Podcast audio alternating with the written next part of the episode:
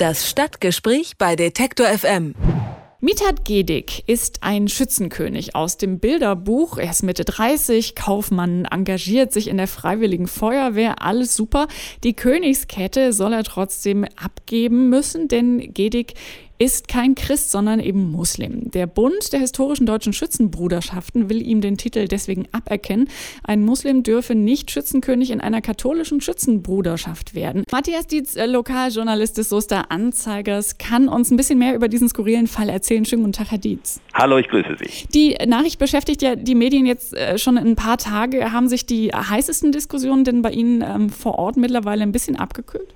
Also es wird immer noch sehr heftig diskutiert. Es ist nach wie vor ganz, ganz großes Unverständnis in der Bevölkerung spürbar, weil man einfach sagt, klar, das eine ist die Satzung. Die Frage ist einfach, die diskutiert wird, ähm, ist die Satzung selber denn noch zeitgemäß? Passt die noch ins 21. Jahrhundert? Und da hört man also zunehmend, nein, sie passt nicht mehr. Und so ein bisschen höre ich hier, spüre ich hier die Hoffnung raus, dass es vielleicht diese kleine Schützenbruderschaft in Werl-Sönnern am Ende fertig bringen könnte, in Sachen Satzung so ein bisschen Schwung reinzubringen bringen und tatsächlich da behutsame Korrekturen auf den Weg zu bringen. Für morgen Mittag ist eine außerordentliche Sitzung des Bundesvorstandes dieser Vereinigung anberaumt. Einziges Thema ist eben diese Geschichte mit dem muslimischen König aus Werl. Ich finde das ja schon skurril. Man wird ja nicht Schützenkönig, wenn man gerade eingetreten ist und zweimal geschossen hat, sondern da ist man ja schon ein bisschen länger im Verein dabei. Ja. War das denn nicht bekannt, wenn man eine Weile dabei ist und sich so weit sozusagen hochschießt, dass es dann immer noch so problematisch ist, äh, de dem Mann dann auch seine verdiente Kette zu geben. Ja, der Punkt ist äh, der, dass der, der Chef der Schützen, der nennt sich ja Brudermeister als Titel, der Olaf Schmitz, das ist ein äh, sehr guter Schützenchef dort in Sönnern, weil er auch mit der Zeit geht. Aber an diesem einen speziellen Punkt hat er mir im Telefonat zugegeben, Zitat, wir waren alle ein bisschen naiv.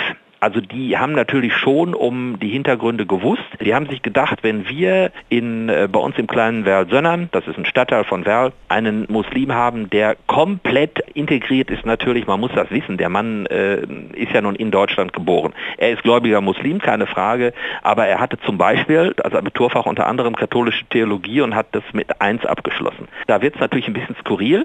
Andererseits hatte natürlich der Schützenchef, gegen die eigene Satzung verstoßen, als er den, den Herrn Gedig zunächst mal aufgenommen hat in der Bruderschaft. Das hätte eigentlich die Satzung schon gar nicht zugelassen und erst recht nicht ihn, ihn äh, zum König zu machen. Schützenfeste laufen vielfach äh, nicht nach dem Zufallsprinzip, weil das immer schwieriger wird, überhaupt Schützenkönige zu finden, zumindest in kleinen Bruderschaften, spricht man natürlich vorher Leute auch an. Könntest du dir vorstellen, bei uns König zu werden? So ist die Geschichte gelaufen, dann ist es halt geworden. Das heißt, für den Verein selber war es erstmal gar nicht so sehr das Problem, aber der Bund der historischen deutschen ja. Schützenbruderschaften, ich muss es jetzt nochmal richtig sagen, der sagt jetzt, geht nicht. Äh, wenn ich es ja. richtig verstanden habe, ähm, muss der dem ähm, Menschen sogar empfohlen äh, haben, zu konvertieren. Ist das, äh, ist das so? ist sogar so weit gegangen, dass man das zumindest angeregt hat. Das wollen sie jetzt alle nicht mehr so hochgehängt haben, aber in der Tat ist auch das Zitat gefallen. Es gibt hier ja einen Schützenbezirk und da feiern die Bruderschaften ihre Schützenfeste und am Ende der Schützenfestsaison gibt es ein sogenanntes Bezirksschützenfest. Da schießen nochmal alle zuvor ermittelten Könige der einzelnen Bruderschaften ihren Bezirkskönig. Und dadurch ist die ganze Geschichte und dann auch durch unsere Zeitung überhaupt erst ein bisschen ins Rampenlicht gekommen, weil da plötzlich den Schützen klar geworden ist, in welche äh, Schwierigkeiten sie sich selbst auch gebracht haben. Die Kröte haben die geschluckt, so nach dem Motto, komm, wenn wir keinen weiteren Ärger kriegen, wir halten den da in, in äh, Hilbeck beim Bezirksschützenfest, halten wir ihn halt unter der Vogelstange weg. Und, und, und dann haben wir die Geschichte gerettet und geregelt. Und da macht eben im Moment der Bund nicht mit und sagt, nee, komm Leute, das, das muss Konsequenzen haben. Hat sich denn Mitat Gedik selber mal äh, dazu geäußert, wie er das findet? Also hat er da gesagt, er, was macht ihr hier für eine Grütze mit mir? Also erst einladen und dann wieder ausladen? Also er hat sich äh, im, im äh, Telefonat, hat er mir ganz klipp und klar und auch zitierfähig gesagt, das mache ich nicht.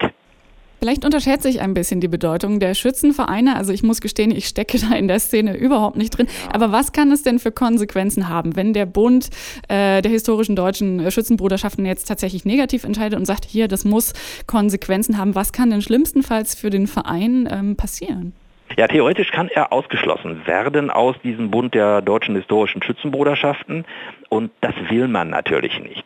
Darin besteht im Moment die, die Kompromisssuche, dass man irgendeinen Weg findet und dass die am Ende in, in, in dem Bund bleiben können und der, der Bund möglicherweise dann einfach die Zeit nutzt, um vielleicht doch mal an ein paar Stellschrauben in der, in der Tat hier antiquieren Satzung zu drehen. In welche Richtung bewegt sich denn dazu die äh, öffentliche Meinung bei Ihnen? Das ist hier völlig klar. Also äh, 98 Prozent Zustimmung und sagen, lass dich da bloß nicht einkriegen. Also die öffentliche Meinung ist, ist sehr, sehr klar hier in der, in der Region. Und was ist Ihr Eindruck? Kann sich diese bisschen antiquierte Vereinigung, sage ich jetzt mal, also auch äh, wenn ich vielleicht nicht urteilen sollte, da durchsetzen oder glauben Sie, dass äh, die, alleine dieser öffentliche, äh, wie soll ich sagen, Proteststurm, ähm, falls das nicht zu hoch gegriffen ist, doch noch die Richtung da äh, eine andere äh, umschwenken lässt?